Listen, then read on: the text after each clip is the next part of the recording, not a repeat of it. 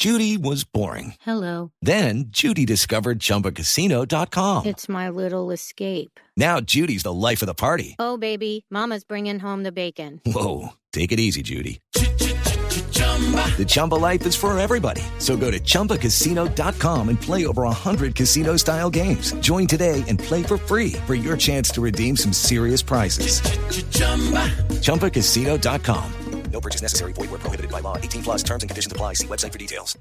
8 y 41 minutos de la noche, seguimos aquí en eh, la nube en eh, Blue Radio y estamos con Carlos Ramírez, arroba Mundo Whisky. Whisky, me dice él con un tono de elegancia, como los quieren en Irlanda, chino. En Escocia, en Escocia, perdón. ¿Qué, qué quiere usted? Pues claro. Eh, arroba Mundo Whisky. ¿Cómo hace uno, que está aquí ya con todas sus cosas, los que nos quieran ver en www.bluradio.com nos pueden ver, ahí está Juanita saludando, mandando picos, al que le pida pico, Juanita manda. Trajo un montón de cosas. Eh, Carlos, ¿cómo hace uno para escoger el whisky que más le gusta? No tiene que ser el más caro. ¿Cómo decide uno qué clases de whiskies hay y cómo escoge uno el que más le gusta? Venga, le complemento la pregunta, Paniagua. ¿Cómo hacemos las mujeres que, pues es conocidísimo que las mujeres tomamos más vodka, no somos tanto de whisky? Porque Ahora están whisky- tomando gin muchísimo. Ahora- sí, gin, tonic y todo esto. Pero ¿cómo hacemos las mujeres para enamorarnos del whisky y para entrar a este mundo sin que nos choque el sabor de repente? Sí, miren, lo, lo primero, y estamos hablando ahora sobre, sobre los mitos, lo primero que ustedes tienen que saber es que el aroma y el sabor de un whisky es lo que va a determinar realmente si a usted le gusta o no. No es el precio y no es la edad. Eh, si nos metemos en el cuento de Escocia, hay tres regiones productoras de whisky. Y esas regiones son las que le marcan puntualmente a qué sabe y a qué, huele, les va a oler y a qué les va a saber un whisky. La primera de esas regiones es la zona de las Highlands. Ya vienen los famosos Highlanders. Todos los whiskies que vengan de ahí van a ser picantes y mentolados. Eh, va a ser o son ideales para una persona que tenga más resistencia al alcohol porque van a arder un poco más en la boca y van a picar. Luego vienen unos whiskies que puntualmente, Juanita, las marcas que han venido de esa región son las que por lo general han dominado hace unos años el gusto de las personas. Y lo que nos pasa a la gente más joven con esos whiskies es que cuando los probamos los rechazamos inmediatamente porque se hacen en una zona conocida como Isla, que es al frente del mar. Y el whisky literalmente se ahuma con un carbón escocés llamado turba absorbe todos los minerales de la región, eh, tiene, huele a yodo, huele a isodine, huele a turba, a minerales, a sal. Son whiskies tremendamente fuertes y ese es el recuerdo que muchas personas cuando me dicen a mí no me gusta el whisky, pues porque me queda esa cosa ahumada, que me quema, que es muy fuerte.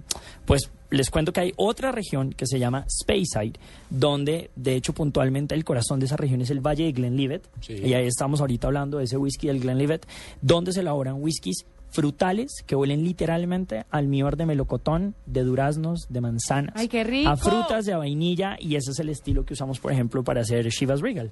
Entonces, eso es lo que les va a mostrar, lo que les va a determinar a ustedes el gusto y el sabor de un whisky.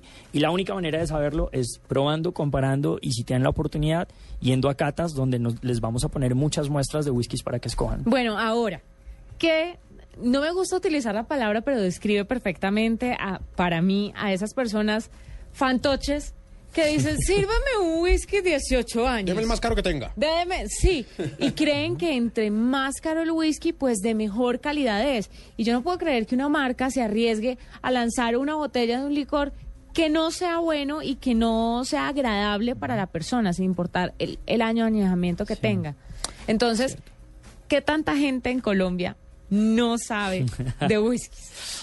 No sé, la verdad es que se ve de todo, ¿no? Sobre todo trabajando en esto y en las catas se, se ve todo y hay muchos mitos y hay muchos conceptos erro- errados en, en personas que, como te decía, han- llevan tomando whisky 50 años y me ven a mí y dicen, bueno, este personaje puede que sea máster de whisky, pero yo te- llevo más años tomando whisky de la edad que él tiene y la realidad es que sí, hay muchos mitos y la idea de esto es aclararlo y parte de eso es decirle a la gente de nuevo, mm, no se guíe tanto por la edad y, y pruebe. La verdad es que mi, mi recomendación a las personas es, de- es decirle, la única manera que usted va a descubrir el whisky favorito, su whisky favorito, es que se quite esas cosas, esos labels que tiene en la cabeza de que este es el mejor whisky porque lo he probado toda mi vida y realmente se lance a probar las cosas que no ha probado. Bueno, Carlos, ¿cómo es el proceso entonces? ¿Cómo empezamos a probar para saber cuál es el whisky Pues- que más nos gusta? Como les decía, acá traje una muestra y básicamente ustedes en sus casas pueden tomar el whisky como más les guste. Tradicionalmente lo tomamos en un vaso corto, en un vaso rocas, le Sí. llaman, Sí. y es porque le agregamos hielo.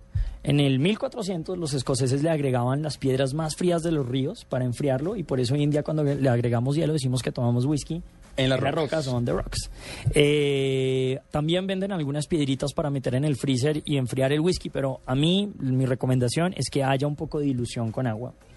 Si no tienen, si no tienen estas copas que son ideales para catar whisky, lo pueden hacer también con, como les decía, en un vaso o en, un- en una copa shot. eh, también les va a funcionar. Y en este caso he servido una medida de Shiva Regal 18 años, que fue el whisky que traje el día Sí. de hoy. Um, Shiva se caracteriza por dos cosas. Lo primero, por la región que estamos hablando ahora, Speyside, whiskies frutales, que se añejan principalmente en el caso de Chivas 18 con- en barriles de Jerez Dulces. eh, tienden a ser en aromas más frutales, eh, más suaves, literalmente. Lo que yo le digo a la gente, y es, yo nunca me refiero a que un whisky sea mejor o peor, sino que un whisky le va a gustar a usted más o menos que a otro. Es como los perfumes. Es como los perfumes. hay Es perfumes que son maderosos y hay otros que son eh, de, De flores. flores. ¿sí? Ay, Y, y- y fíjate Sí, que los gustos cambian con generaciones. Si ustedes ven los perfumes que usaban nuestros abuelos, todos olían a madera y a pino. Uy, sí. No eran para nosotros esos perfumes. Uno los huele y uno dice, no, me huele a mi abuelo. Y ahora nos gustan más ligeros, más cítricos, más frutales. El, el aroma en el whisky también ha evolucionado. Y de los whiskies tan yodados, tan ahumados, hoy en día a la gente le gusta mucho más whiskies frutales. Siempre que yo sirva esta medida de whisky, siempre... Que es más o menos cuánto. Dos onzas. Dos onzas de whisky. Lo que voy a hacer es voy a tomar agua pura. agua- y fíjate que siempre en Colombia se habló de si es pecado agregarle agua o no. Y lo que nunca se ha hablado, que realmente es el debate, es la cantidad y la calidad de agua que yo le debo agregar. Claro, uno dice, "Ah, si le va a poner agua, pues no ponga agua de la llave. Gástese una platica. Es que el agua de la llave sí le cambia mucho el aroma y el sabor al whisky. Eso sí no es mito. Y lo que le voy a agregar por esta medida que tengo acá, le voy a agregar. Los barmans le dicen a esta medida es un, un dash. Sí. La traducción en rolo es un tris. Un tris. ¿no? Entonces es simplemente. Espéreme un dash. Esto. Esta cantidad de agua que le acaba de caer al Que whisky. es más o menos que es un chorrito. O sea, por un dos oncitas de, de whisky, un, tris. chorrito de agua. Un chorrito de Un agua. tris. Le sube dos grados de temperatura Sí. y ayuda a que se liberen todos los aromas que hay dentro de la copa. Es una reacción química. Es una reacción química. En el momento en el que yo lo agito y lo llevo a la nariz, voy a destacar aromas completamente frutales. Y lo que van a encontrar en el caso de Chivas 18 son principalmente chocolate negro, Ah. Ciruelas acá, pasas, Estoy oliendo esto. uvas pasas y nueces. ¿Mm? Eso debido a los barriles de Jerez y la región y el agua. Pues madre, tengo una nariz muy mal educada. Yo no le vuelo Mientras- las frutas.